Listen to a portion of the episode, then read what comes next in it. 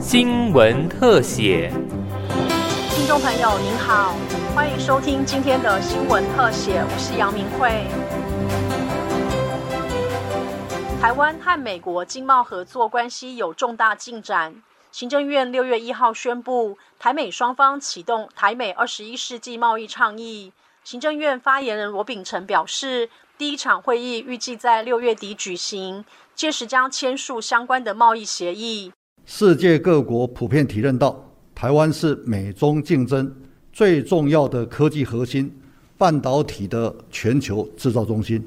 美国政府更意识到，必须加强与台湾在政治跟经济上的。连结才能稳住供应链的韧性跟安全。拜登总统刚上任，随即就恢复 T 法的会谈，并继续进行经济繁荣伙伴对话 （EPPD） 的机制。而在 T 法架构下，双方密集沟通。六月一日，台美经贸关系获得重大的进展，双方正式公开发布台美二十一世纪贸易倡议。双方以具体的行动来深化台美双边的经贸关系。根据这项倡议，台美双方将展开贸易便捷、法规制定、农业反贪污、中小企业、数位贸易、劳工、环保标准、国营企业、非市场经济等十一个议题。行政院政务委员邓正中强调，台美二十一世纪贸易倡议。和美国总统拜登启动的印太经济架构 IPEF、IPAF） 是并行相辅相成的。啊，我想在这边跟各位报告，我跟美国副贸易代表 Sarah Bianchi 大使的一个视讯会议。那么双方在这个会议里面确认，台湾跟美国要启动一个重要的经贸倡议——台美二十一世纪贸易倡议。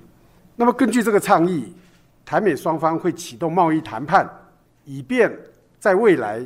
能够获得一个高标准、具有经济利益的贸易协议，这个倡议会有助于台湾和全球经济的连结，加速台湾跟国际多边和双边经贸协议的谈判。我们认为，台美二十一世纪贸易倡议跟我们争取参加印太经济架构是并行不悖、相辅相成的。在印太经济架构里面有四个支柱，这个倡议是包含的。IPEF 就是这个经济架构底下的贸易支柱里面的所有内涵，而且也触及到其他三项支柱，例如供应链、减碳、反贪污的部分内容。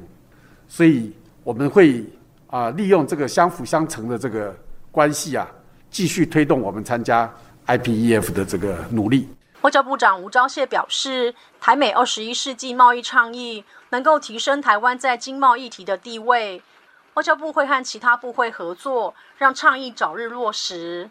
过去这一段时间以来，国际地缘战略情势剧烈变动，俄国入侵乌克兰，威权专制国家河流操纵军事、经贸、网络、认知战等工具，企图破坏以规则为基础的国际秩序。民主阵营已经有充分的警觉，并团结反制。而我们台湾作为对抗威权入侵的最前线。并且拥有先进的半导体和高科技产业，更是美国以及其他理念相信国家最可靠的伙伴。我们很高兴能够和美国展开这个新的倡议，制定高标准的经贸规范，希望为英泰经济合作形成示范效果，也能提升台湾在区域经贸议题的领导地位，同时更能有助于我国争取参加跨太平洋伙伴全面进步协议，也就是 CPTPP。以及印太经济架构 （IPF） 等区域经贸整合机制。经济部长王美花认为，台美二十一世纪贸易倡议对产业来说是重要议题，产业界也表达高度肯定。产业界也认为，这样的一个台美可以进到这样的倡议，未来还要去进行谈判，那来对很多的呃贸易的这个机制呢来做。相关的规范，啊，他们也都觉得这是一个呃非常好的一个方向。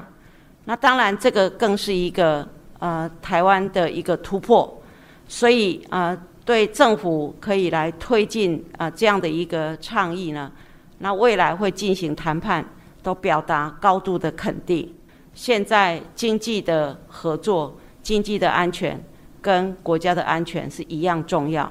所以台湾能够跟美国来谈这个倡议的内容，对台湾的不仅是台美关系，更是台湾未来跟国际的合作非常重要的一个基础。